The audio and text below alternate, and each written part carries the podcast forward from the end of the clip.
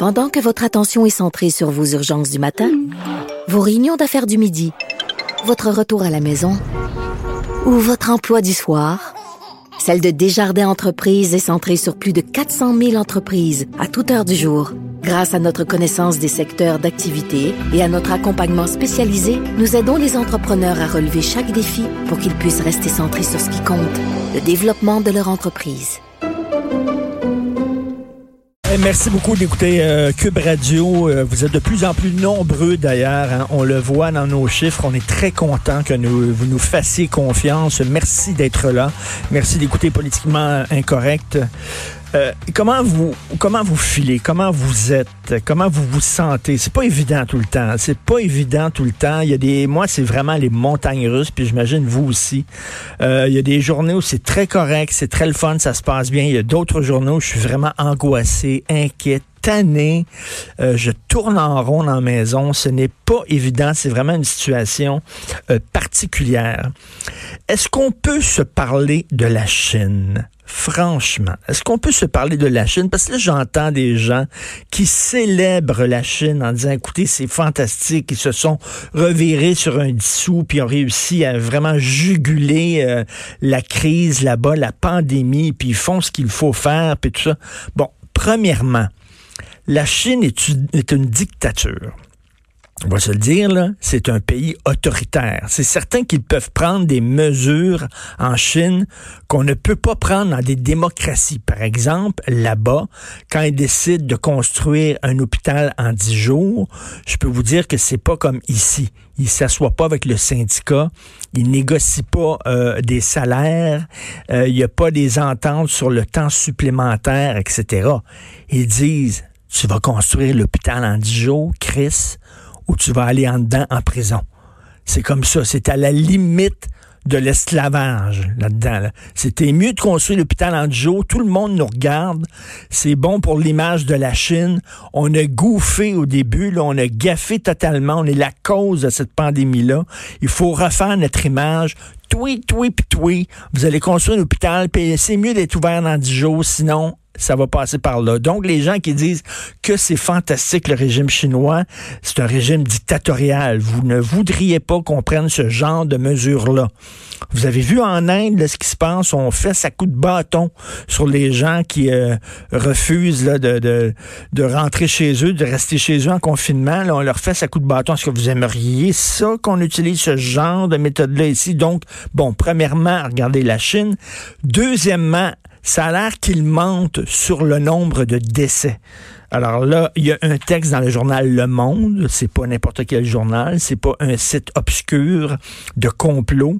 Euh, on dit a seulement 2000 quelques décès à Yuan, qu'on a pris les choses bien en main, puis tout ça. Le journal Le Monde dit non, non, non, non, non, là. Non, non, parce que à chaque jour, là, il y a des livraisons d'urnes. Vous savez, des urnes avec les cendres des décédés dans la région de Yuan, dans différentes villes. Et c'est chaque jour, on livre des milliers d'urnes. Chaque jour. Et là, quand tu fais le compte de ça, le nombre d'urnes qui sont livrées aux proches des, des, décédés, ça fait pas mal plus que le chiffre qui est dit, là.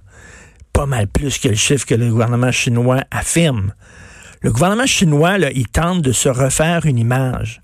C'est eux autres qui sont à, la cause de ça. Pendant quatre semaines, ils se sont fermés la gueule. Il y avait des, des médecins qui disaient, écoutez, il y a un problème, il y a quelque chose qui se passe. Non, ferme ta gueule ferme ta gueule, faut pas que tu le dises. T'es en train de, t'es en train d'abîmer l'image du grand système communisme chinois. Voyons donc, c'est impossible. C'est comme les années 50 avec l'URSS, c'est la même chose. Alors, il y a des médecins qui tentaient de tirer la sonnette d'alarme.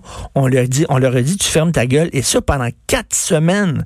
Ça a pris quatre semaines pour que les Chinois disent, oui, effectivement, il y a un problème. Pendant ces quatre semaines-là, si on avait réglé ça dès le début, si le gouvernement chinois comme n'importe quel autre régime, s'il avait arrêté de penser à son image et s'il avait vraiment jugulé la crise dès le début, on serait pas dans la merde comme on est là.